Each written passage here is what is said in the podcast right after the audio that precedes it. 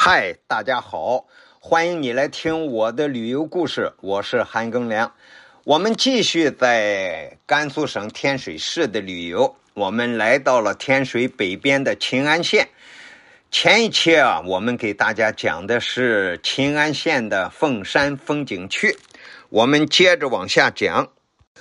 我们正在这个旅游中心啊，看这个地图，看这个牌子介绍的时候啊，来了一位女士，当地秦安人，长得真精神，一身活力，和我们说话，我们就说我们来这个秦安来玩的，哎，她自告奋勇的要带我们玩一段。说展示一下我们陕西秦安人的热情好客，这好极了，有了当地人做向导了。他领着我们一路往前走，还穿过了一段像是古城墙的一个门洞，继续往前就看到宝塔了。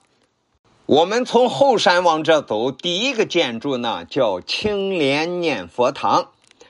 青莲念佛堂这个建筑前头，有一个龟驼碑，乌龟驼的碑，上面写着“瑞光明珠”，是上海市佛教的一个什么什么，赠送给这儿子的。这儿的介绍说啊，青莲念佛堂是祖籍秦安的唐代大诗仙李白。他的法名叫青莲嘛，李白法名青莲，这个咱们知道，啊，以这个李白的法名青莲命名的，所以叫青莲念佛堂。同时，也因此地啊，原来就有纪念李白的太白祠，这里啊就成了人们敬仰先贤、登高揽胜、修身养性之地了。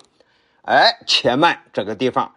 我们以前学到的知识没有听说李白是天水秦安人呐，但是人家这儿说的有根有据。我们来到这儿看的这个青莲念佛堂啊，是刚刚维修完的，很新。那个柱子上的红漆啊，干干净净，大红的，真漂亮。整个佛堂的正门面是四柱三开间，这个房顶呢是双重飞檐，顶上龙纹脊，中间有二龙戏珠。第一层房檐下是五层斗拱，第二层房檐下是三层斗拱，里面呢供奉了释迦牟尼等等的佛像。它这个二层上是藏经楼，这里藏的大藏经、世界佛教名著、名山日记等等文物呢，是非常的珍贵。在主殿左右啊，还有观音殿和地藏殿，同时还有僧房、课堂、斋堂、办公室等等。我有点不明白呢，在这个青莲念佛堂大堂进门这个廊柱两侧的山墙上呢，有两幅画，一幅是韦陀菩萨画，这个咱知道啊，韦陀菩萨在很多的寺庙里头都有。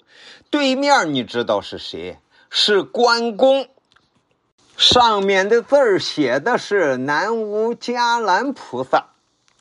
后来啊，我请教了明白人才知道，咱们中国古代这个关羽呀，不但是道教寺庙里头供奉的神仙，而且他在佛教的寺庙里头也是受到供奉的。也是说，关羽在佛教界也是有身份的，也是一个佛。关羽在中国是忠勇的化身。忠和勇是中华民族的光荣传统。今天给大家讲的是天水的秦安县凤山风景区里的青莲念佛堂。感谢你的收听，咱们下集再见。